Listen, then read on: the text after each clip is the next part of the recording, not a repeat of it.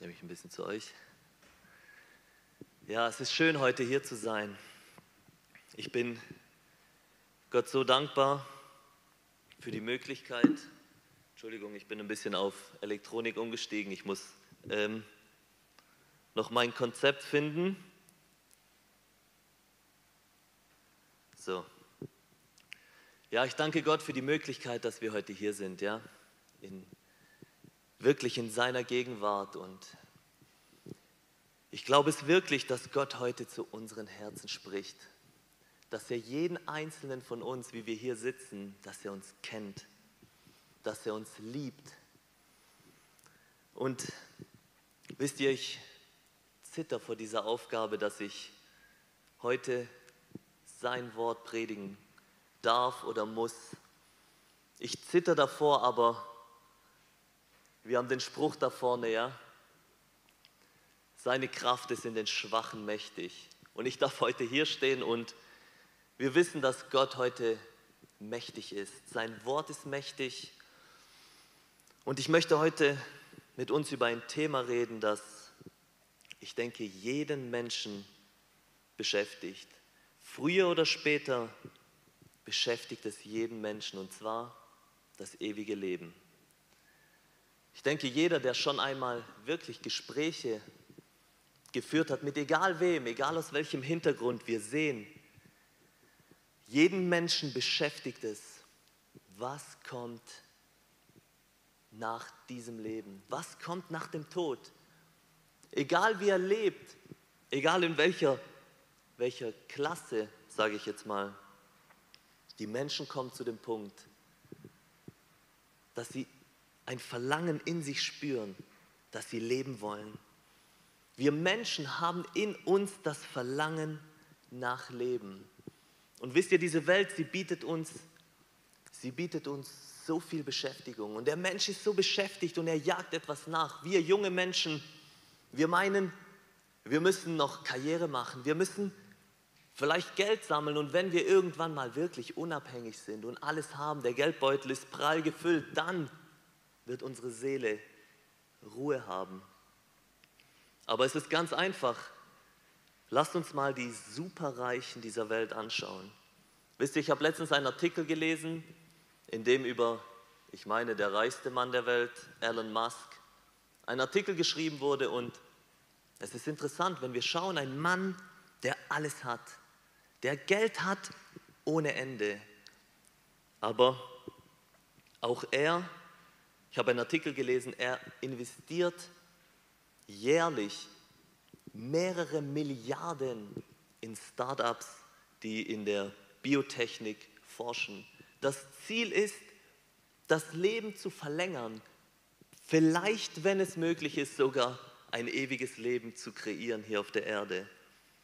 Und man könnte doch zu dem Punkt kommen, Mensch, du hast doch alles, genieß doch dein Leben, aber wir sehen dieses Verlangen in den Menschen nach ewigem Leben. Und ich denke, wir können uns glücklich schätzen, denn wir haben Christus gefunden und wir verstehen, dass das ewige Leben ist in Christus. Aber auch hier ist es nicht so einfach. Wenn wir die Christenheit heute anschauen, dann sind auch sie sich uneins. Die eine Seite sagt, du kannst leben, wie du willst, du kannst machen, was du willst, Du bist immer gerettet. Wenn du einmal Jesus angenommen hast, du kannst leben, wie du willst. Dann sagt die andere Seite, die konservative Seite, sagt, nein, nein, nein, ihr seid nicht gerettet. So einfach ist das nicht. Man muss Gesetze halten, man muss so und so leben. Wir sehen, sie haben ganz klare Gesetze, wie man zu leben hat. Die andere Seite sagt, wir müssen noch das jüdische Gesetz halten, wir müssen den Sabbat halten, die Beschneidung. Wir müssen darauf achten, was wir essen und trinken. Ansonsten hast du nicht das ewige Leben. Und wir sehen sogar in der Christenheit herrscht einfach Chaos. Und der Mensch, er kommt zu dem Punkt, dass er irgendwann mal nicht mehr versteht, um was geht's. Wir sehen eine Verurteilung untereinander und ich bin in so einer Denkweise groß geworden. Ich habe darin gelebt. Ich weiß, wie es ist, in seinen eigenen Mauern zu leben und alle Christen außerhalb zu verurteilen. Alles andere, was draußen ist, zu verurteilen und zu kritisieren. Ich weiß, was es bedeutet, wenn du dich selber ständig verurteilst. Wenn du nie weißt, war es jetzt genug, was ich gemacht habe? War es genug, was ich gebracht habe? Du kannst dir nie sicher sein,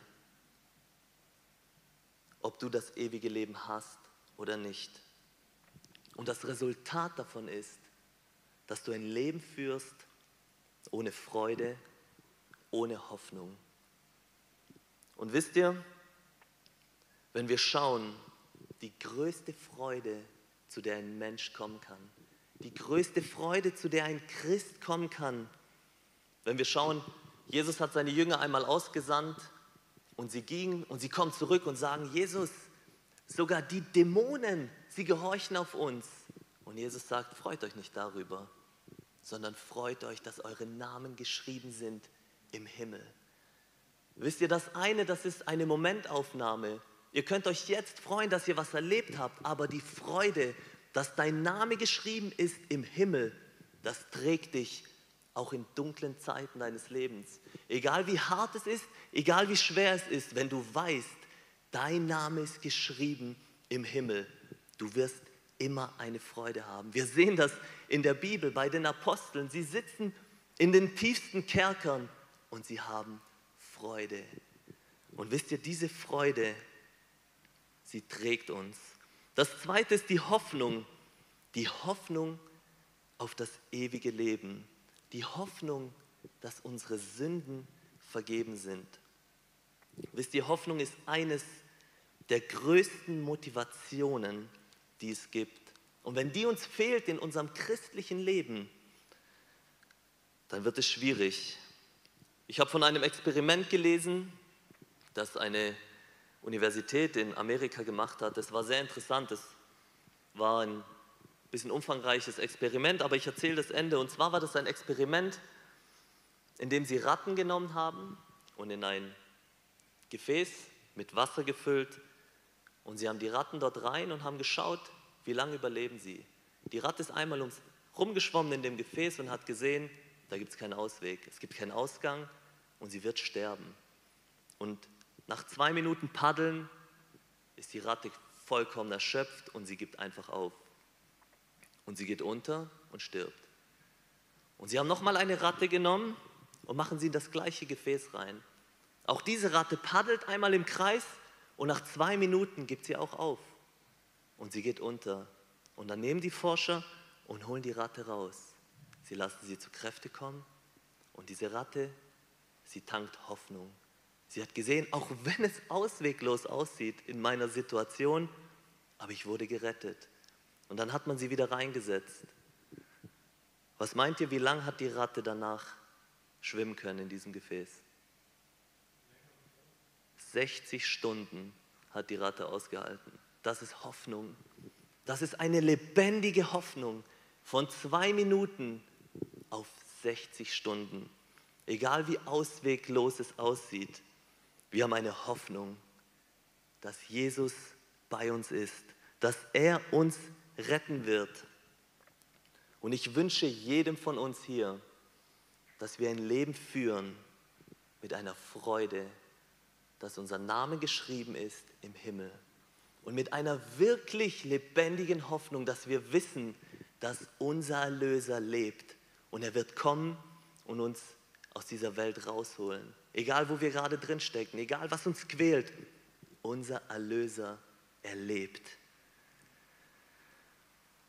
Und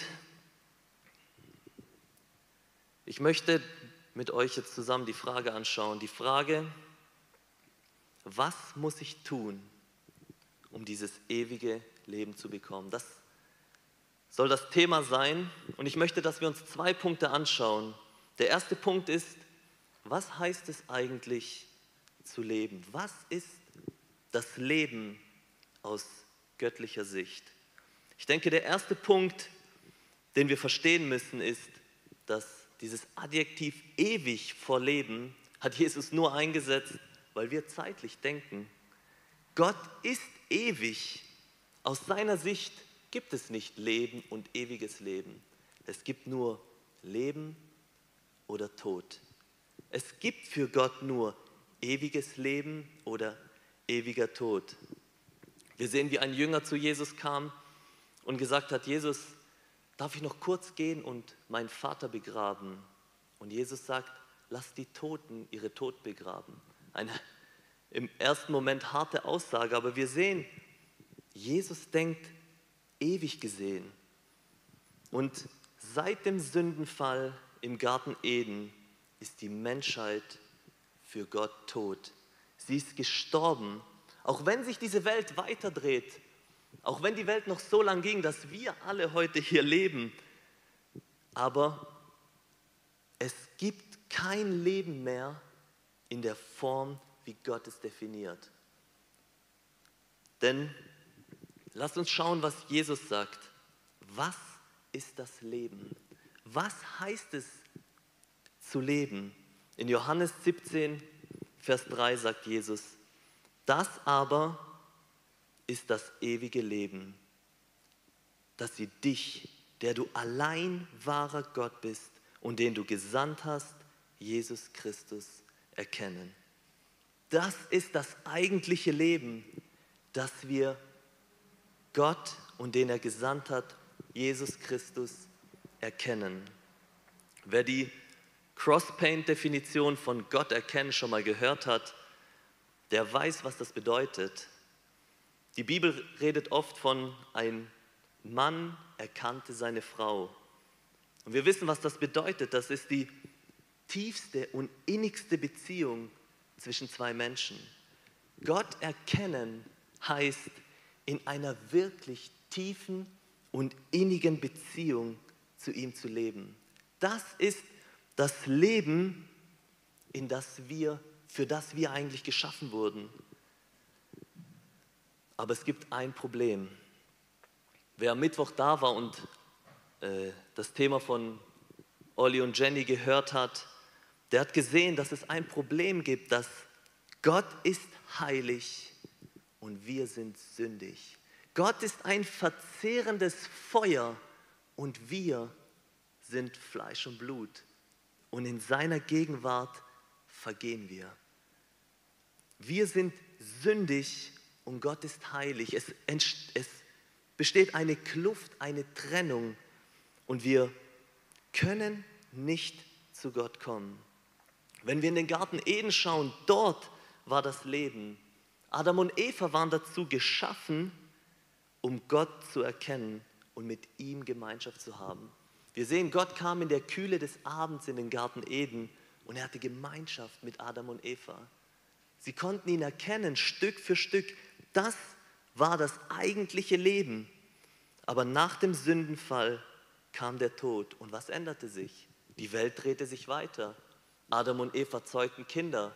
Das Leben ging scheinbar weiter. Doch die Beziehung zu Gott war nicht mehr möglich. Gott zog sich zurück. Und wir lesen in Römer 5, 12, darum gleich wie durch einen Menschen die Sünde in die Welt gekommen ist und durch die Sünde der Tod und so der Tod zu allen Menschen hingelangt ist, weil sie alle gesündigt haben. Wir sehen, der Moment kam, wo der Tod in dieses Leben kam. Die Sünde kam und damit der Tod und die Trennung zwischen Mensch und Gott, sie war da. Und von da an war die Beziehung zu Gott unmöglich. Zu leben war unmöglich. Es gab eine Spannung, eine Trennung. Und dann kam der Moment, als Jesus kam und er brachte wieder das Leben. Wir lesen plötzlich in Johannes 14,9, Jesus sagt, wer mich sieht, sieht den Vater. Er sagt, Vater, ich habe dich erkannt und sie haben erkannt, dass du mich gesandt hast. Wir sehen, plötzlich ist es wieder möglich, Gott zu erkennen, wieder eine Gemeinschaft mit ihm zu haben. Und es geht nur durch Jesus Christus. Jesus hat diese Trennung, den Tod besiegt. Er hat die Sünde am Kreuz gesiegt. Und es ist wichtig zu verstehen, dass nicht die Nägel, nicht die Römer, nicht die Pharisäer haben ihn ans Kreuz gebracht, sondern unsere Sünde. Die Tatsache, dass wir getrennt waren von Gott, brachte Jesus auf diese Erde und seine Liebe zu uns, seine Liebe uns zu retten, diese Liebe hielt ihn am Kreuz. Und er machte diesen Weg, diese Möglichkeit, dass wir wieder das Leben haben können, dass wir wieder in eine Gemeinschaft mit Gott kommen können. Aber wir sehen, dass es kein Pauschalangebot ist. Ja? Der Mensch wird immer noch in den Tod geboren. Der Mensch wird immer noch in eine Trennung hineingeboren. Johannes der Täufer, der erste Prophet, der nach Jesus auf diese auf, aufgetreten ist. Und Jesus sagt sogar von ihm, dass er der größte Prophet ist. Johannes der Täufer sagt, von nun an leidet das Himmelreich Gewalt. Wir sehen, dass es nicht mehr ist wie im Garten Eden, dass der Mensch automatisch in einer Beziehung mit Gott ist, sondern von nun an leidet das Himmelreich Gewalt. Und wir müssen dieses Leben ergreifen. Und die Frage ist, was muss ich tun, um dieses Leben zu ergreifen für mich heute? Was muss ich tun, um in die Beziehung mit Gott zu kommen? Und es ist sehr interessant, ich möchte das mit euch anhand einem, einer Geschichte aus der Bibel anschauen. Die steht in Lukas 10, 25. Hm, ich fange einfach mal an zu lesen. Lukas 10, 25.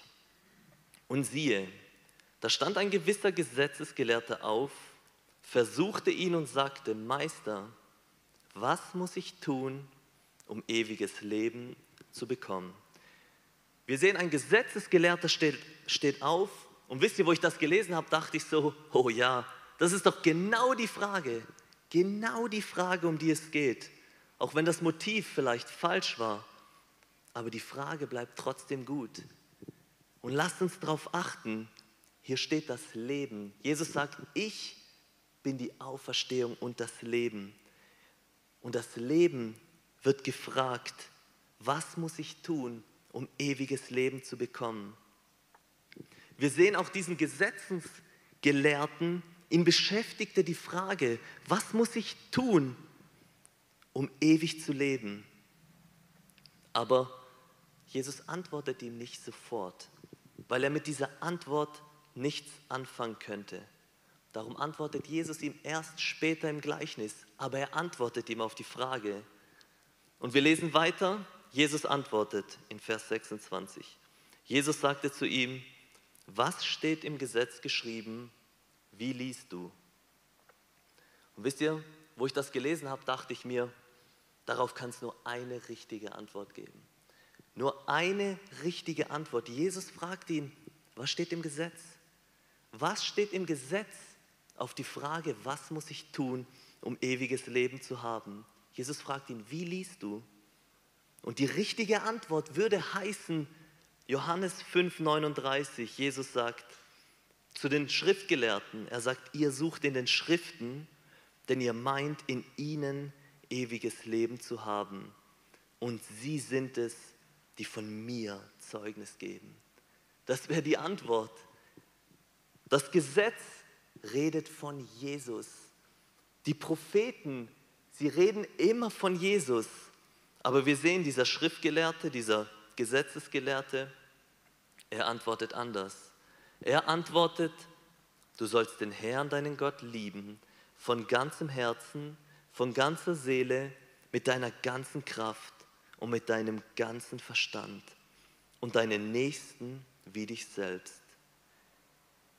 Er sagte zu ihm, Jesus sagte zu ihm, du hast richtig geantwortet, tu das, dann wirst du leben. Wisst ihr, ich habe mich gefragt, warum lässt Jesus diese Antwort so stehen? Diese Antwort ist doch, sie ist doch nicht richtig. Vor allem nicht für einen Menschen, der Jesus nicht annimmt. Nicht für einen Menschen, der Jesus nicht als seinen Herrn und Gott sieht. Und ich glaube nicht, dass der, der Gesetzesgelehrte, der ihm die Frage gestellt hat, dass er Jesus als den Sohn Gottes angenommen hat, dass er ihn gesehen hat als das Sühnopfer für seine Sünden. Und die, wir sehen, dass dieser Gesetzesgelehrter, er konzentriert sich in seiner eigenen Antwort nur noch auf das Irdische. Er konzentriert sich nicht mehr auf die Frage seines Gottesbilds, sondern als Jesus ihm sagt, du hast gut geantwortet, will er sich selber rechtfertigen. Und wir lesen im 29. Vers, er aber wollte sich rechtfertigen und sagte zu Jesus, wer ist denn mein Nächster? Wir sehen alles, worum es diesem Gesetzesgelehrten geht, ist um das Irdische.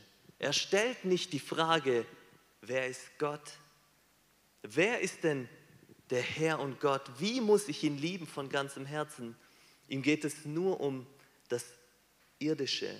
Und wir sehen das auch oft, dass je weiter wir uns von Gott abwenden, je falscher ein Gottesbild ist, desto mehr dreht sich auch bei uns in der Christenheit alles nur noch ums Irdische. Es dreht sich nur noch ums Aussehen, um, um Gefühle, um Verbote und es geht gar nicht mehr um darum, wer ist eigentlich mein Gott, wer ist mein Retter. Und wir sehen das auch dieser Schriftgelehrte. Er fragt Jesus, wer ist denn mein Nächster? Und ich denke, viele wissen, was Jesus ihm geantwortet hat. Die Antwort ist das Gleichnis mit dem barmherzigen Samariter. Und wisst ihr, wenn, ich, wenn man sich das durchliest mit dem barmherzigen Samariter, ich habe immer auf dieses Gleichnis geschaut und dachte, wer bin ich in diesem Gleichnis? Bin ich der Priester? Bin ich der Levit? Oder bin ich der Samariter? Und man kann, wenn man es oberflächlich liest, schnell zu dem Entschluss kommen, dass Jesus sagt, sei ein guter Mensch, kümmere dich um deine Mitmenschen und du wirst leben. Doch das ist nur der zweite Teil seiner Antwort. Jesus beantwortet mit diesem Gleichnis beide Fragen. Er beantwortet die Frage, wer ist mein Nächster? Aber in erster Linie beantwortet er auch die Frage, was muss ich tun, um ewiges Leben zu haben? Und Jesus sagt in Bezug auf, wie wir uns verhalten sollen zu unseren Mitmenschen, er sagt so, handelt ein Mensch, der das ewige Leben hat, aber nicht, wer so handelt, hat das ewige Leben. Das ist ein großer Unterschied, oder? Ich denke, stellt euch vor, ihr geht in ein Krankenhaus und mit euch ist dort ein Mensch dabei, der das erste Mal in einem Krankenhaus ist und er fragt dich, du, was ist ein Arzt? Kannst du mir das mal erklären? Was ist denn ein Arzt? Und du beschreibst dir einen Arzt und sagst, du wirst die hier gleich rumlaufen sehen, meistens weißer Kittel, ein Stethoskop um den Kopf, meistens irgendwelche ultra bequemen Schuhe an, irgendeine Akte unterm Arm. Du wirst das schon sehen, das, das, das sind Ärzte. Und du kommst eine Woche später ins Krankenhaus zu deinem OP-Termin und du machst die Tür auf und da steht dieser Mann drin mit einem weißen Kittel, ein Stethoskop um den Hals. Und er sagt, also komm rein, ich werde dich jetzt operieren.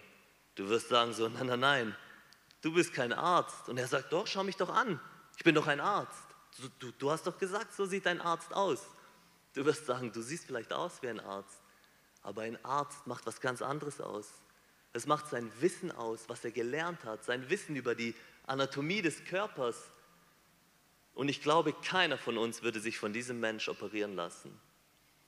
Und das sagt Jesus hier. So ähnlich ist es auch bei uns. Und diese Sichtweise, sie ist wichtig und sie ist auch richtig, wie wir mit unseren Mitmenschen umgehen, dass wir uns um unsere Mitmenschen sorgen. Es ist wichtig und das wichtigste Gebot, hat Jesus gesagt. Aber das ist nicht die Frage, das ist nicht die Antwort auf die Frage, wie bekomme ich das ewige Leben? Und lasst uns dieses Gleichnis mal aus einem anderen Blickwinkel anschauen. Denn es gibt in diesem Gleichnis eine Person, die am Anfang halbtot auf dem Boden liegt und am Ende der Geschichte ist sie quicklebendig. Ich denke, wir verstehen, es geht um den überfallenen Menschen und es ist sehr interessant. Als ich mich mal reinversetzt habe in die Lage dieses überfallenen Menschen, habe ich gesehen, hey, das bin ich. Und ich möchte mit, mit euch zusammen die Geschichte weiterlesen. Lukas 10, 30. Da antwortete Jesus und sprach, es war ein Mensch, der ging von Jerusalem hinab nach Jericho und fiel unter die Räuber. Die zogen ihn aus und schlugen ihn und machten sich davon und ließen ihn halbtot liegen. Wir sehen, Jesus redet hier und er sagt, es ging ein Mensch. Jede andere Person in diesem Gleichnis hat eine, eine Identität bekommen. Es ist ein Priester, ein Levit und ein Samariter. Aber hier redet Jesus einfach, ein Mensch ging. Und das heißt, hier ist die Rede von jedem Menschen, egal wer du bist, egal welche Nationalität, egal wie du groß geworden bist, in welchem Hintergrund, in welchem Kontext, egal wie du aussiehst, ob du groß oder klein bist, ob du wohlhabend bist oder nicht. Es geht hier um jeden Menschen, denn jeder Mensch läuft in seinem Leben und er kommt unter die Räuber, unter den Feind und er sündigt und er liegt halbtot am Boden. Römer 3, 23. Denn alle haben gesündigt und verfehlen die Herrlichkeit, die sie vor Gott haben sollten. Alle, jeder Mensch, von mir angefangen, einschließlich jedem Menschen, er ist schuldig vor Gott. Und wir müssen verstehen, dass wir halbtot auf dem Boden liegen. Und das ist so wichtig, das zu verstehen, dass ich getrennt von Gott bin. Meine Sünde trennt mich von Gott und ich liege halbtot auf dem Boden. Wisst ihr, ich in meinem Leben habe das erst so spät erkannt. Ich bin gläubig aufgewachsen, erzogen in einem El christlichen Elternhaus und ich habe immer nach draußen geschaut und ich dachte, ja, ich, ich bin gläubig aufgewachsen, christlich erzogen, von klein an, alle Werte wurden mir in mein Herz reingelegt und ich habe versucht danach zu leben. Ja, auch wenn ich gesündigt habe, aber ich war doch kein Sünder. Ich war doch besser wie die Menschen da draußen und ich habe jeden verurteilt, der nicht innerhalb meiner Mauern gelebt hat. Und es ging eine ganze Weile, bis ich schon ein erwachsener Mann war, bis ich gesehen habe und verstanden habe, dass wenn ich mein Leben so weiterlebe wie bisher, dann werde ich sterben. Ich werde auf ewig verloren gehen. Und Gott brachte mich zu dem Punkt, dass ich verstanden habe, auch ich liege halbtot auf dem Boden, überströmt von Blut durch meine Sünden, durch meine Verfehlungen. Und ich denke, das ist eine, der, eine sehr wichtige Wahrheit, dass wir verstehen, dass wir, jeder Mensch, geistlich tot ist und wir brauchen Rettung. Die Bibel nennt diesen, diesen Moment Buße, dass wir verstehen, wir brauchen Rettung. Das Interessante ist, wir lesen weiter in dem Gleichnis, Jesus sprach, Vers 31, es traf sich aber, dass ein Priester dieselbe Straße hinabzog. Und als er ihn sah, ging er vorüber, desgleichen auch ein Levit. Als er zu der Stelle kam und ihn sah, ging er vorüber. Wir sehen ein Priester und ein Levit, sie laufen an diesem Menschen vorbei. Und die Wahrheit ist, keiner von ihnen kann helfen. Wisst ihr, das ist das Gesetz und die Propheten. Und egal was du glaubst, egal was du denkst, was dich retten kann, egal welcher welcher Lebensstil, welches Gesetz dich retten kann, es ist falsch. Denn es gibt keine andere Rettung außer Jesus Christus. Und das ist so wichtig zu verstehen. Apostelgeschichte 4.12. Und es ist in keinem anderen das Heil. Es ist auch kein anderer Name unter dem Himmel den Menschen gegeben, durch den wir gerettet werden. Und wenn dir ein Mensch irgendeinen anderen Weg nennt, ein Gesetz, eine Regel, eine bestimmte Gemeinde, irgendein Klamottenstil, egal was. Wenn sie dir das sagt, dass darin Rettung liegt, dann ist es eine Lüge. Das Einzige, das uns retten kann, ist Jesus. Und wenn wir verstehen, wenn wir unsere Schuld einsehen und verstehen, dass wir halbtot am Boden liegen und nur Jesus äh, unser Retter ist, in diesem Moment, wenn wir das verstehen, ergreifen wir das Leben. Und wir sehen, dann kommt die rettende Hand Jesu und die Rechtfertigung durch das Blut. Ich möchte weiterlesen, Vers 33. Ein Samariter aber, der auf der Reise war, kam dahin und als er ihn sah, jammerte er ihn. Und er ging zu ihm, goss Öl und Wein auf seine Wunden und verband sie ihm, hob ihn auf sein Tier und brachte ihn in eine Herberge und pflegte ihn. Wisst ihr, ich bin kein, ich habe kein, keine Medizin studiert, aber ich bin bei mir in der Firma ein, ein Ersthelfer und habe so eine Mini-Ausbildung gekriegt als Ersthelfer. Und ich denke, wenn wir, wenn ich in der Erstversorgung hingehe und eine Verletzung mit Wein und Öl behandle, dann werde ich abgesetzt von dieser Tätigkeit. Und wir sehen, Jesus, er redet hier nicht von einer medizinischen Behandlung. Er sagt, dieser Samariter kommt und er reinigt die Wunden mit Wein und mit Öl. Wir sehen, Jesus redet hier aus geistlicher Perspektive. Warum erwähnt Jesus ein Samariter? Ich habe mich gefragt, warum sagt er nicht und ein Sohn Davids ging die Straße runter? Das Interessante ist, in Johannes 8,48 lesen wir, wie die Pharisäer zu Jesus sagen, sagen wir nicht mit Recht, du bist ein Samariter. Wir sehen, die Pharisäer haben Jesus beschimpft und haben gesagt, du bist doch ein Samariter. Und Jesus greift das auf und sagt, ja, ich bin für euch wie ein Samariter ausgestoßen. Ihr wollt mit mir nichts zu tun haben, aber ich bin der barmherzige Samariter. Und Jesus redet hier von sich. Und wir lesen, wie er diesen halbtot daliegenden Menschen sieht. Und es steht, und es jammerte ihn. Wisst ihr, Jesus hat Mitleid und er sieht uns, wenn wir da liegen und unsere Schuld bekennen, es jammert ihn. Und wir sehen, was er dann macht. Er geht hin und gießt Wein und Öl auf die Wunden. In Matthäus 26, 28, Jesus nimmt den Kelch mit Wein und er sagt, trinkt alle daraus, das ist mein Blut des neuen Bundes, das vergossen wird für viele zur Vergebung der Sünden. Jesus kommt zu dir hin und er wäscht deine Wunden mit seinem Blut. Er macht dich gerecht.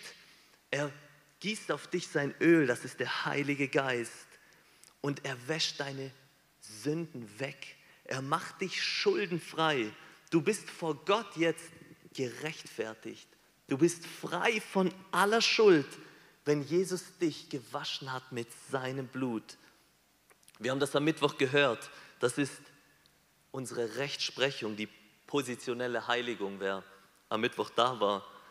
Und das ist der Moment, in dem wir gerecht gesprochen sind vor Gott. Es gibt keine Verurteilung, keine Verdammnis.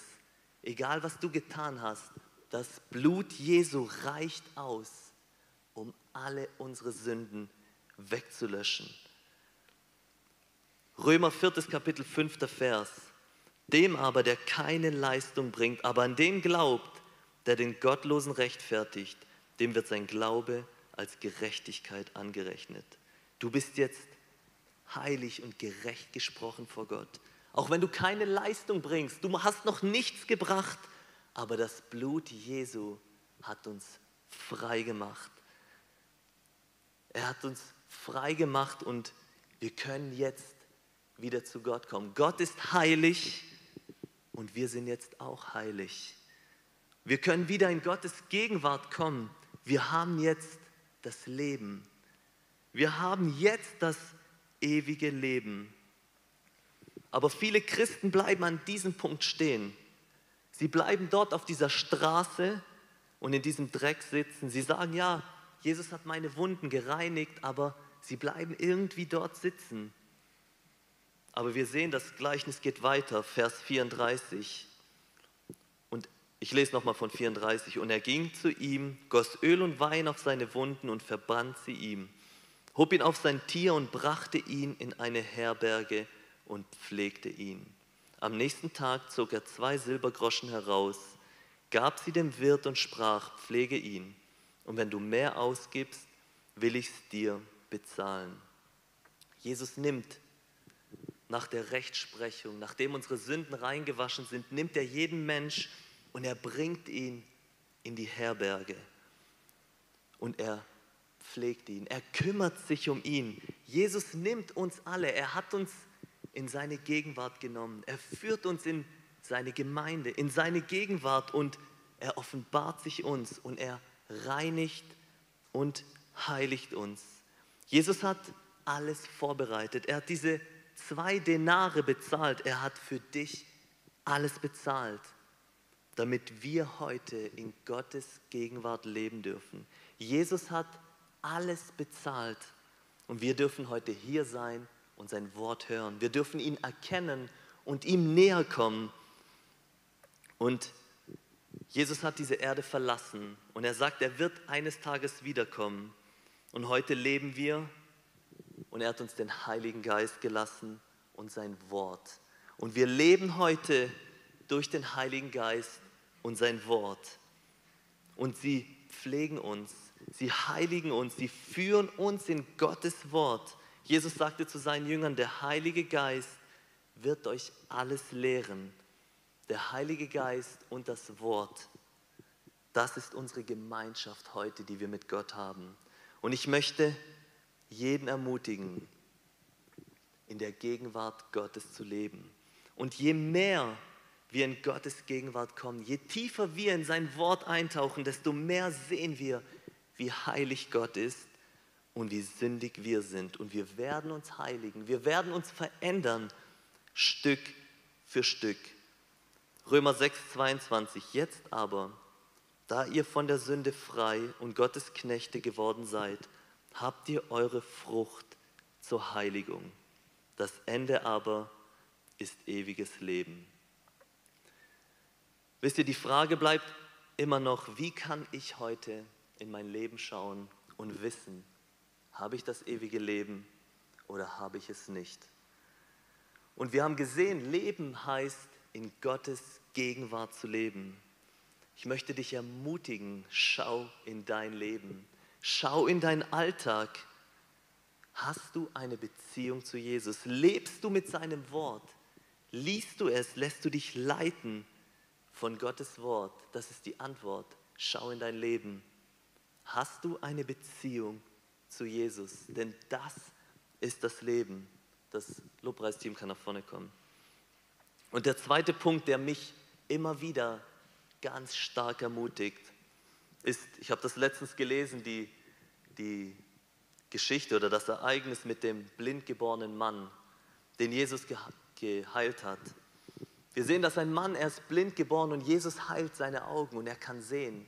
Und er wird vor die hohen Priester gestellt und sie können es nicht glauben.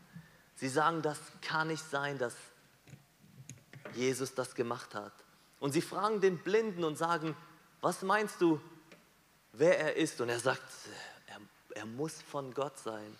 Und sie beschimpfen ihn und sagen, das kann nicht sein. Und wisst ihr, dieser blindgeborene Mann, er sagt, er steht vor diesen Schriftgelehrten und sagt, wisst ihr, ich weiß nicht viel.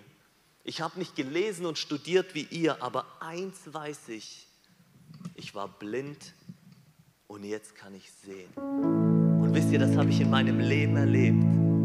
Und egal was kommt in meinem Leben, ich weiß eins, ich war tot und heute lebe ich. Weiß, wer ich war und ich weiß, wer ich heute bin. Wie Gott meine Gesinnung verändert hat, wie er mich führt in seinem Wort, wie er mir sein Wort offenbart. Und ich möchte jeden ermutigen, daran festzuhalten. Schau in dein Leben, wer du warst und wer du bist. Schau in dein Leben und wenn du denkst so, hm, irgendwie lebe ich weder in der Beziehung mit Gott noch, noch habe ich was erlebt mit Gott. Irgendwie bin ich noch der Mensch, der da halbtot auf der Straße liegt, dann, wenn du das einsiehst, dann will ich dich ermutigen und sagen, du kannst dich freuen. Das ist der erste Punkt, um das ewige Leben zu ergreifen. Und Jesus Blut hat heute noch Macht. Ich bin das größte Zeugnis, dass das Blut Jesu heute noch Macht hat, dass ich heute hier stehen darf und Gottes Gegenwart sein darf. Das ist das Zeichen, dass Jesus frei machen kann. Und ich möchte uns alle ermutigen, ich möchte euch bitten, aufzustehen. Und ich möchte euch ermutigen, jeden Einzelnen lebt in Gottes Gegenwart, lebt mit seinem Wort, denn darin liegt Freiheit. Das ist wirklich die Quelle des lebendigen Wassers. Ich möchte jeden ermutigen, das einmal zu schmecken, diese Zeit rein zu investieren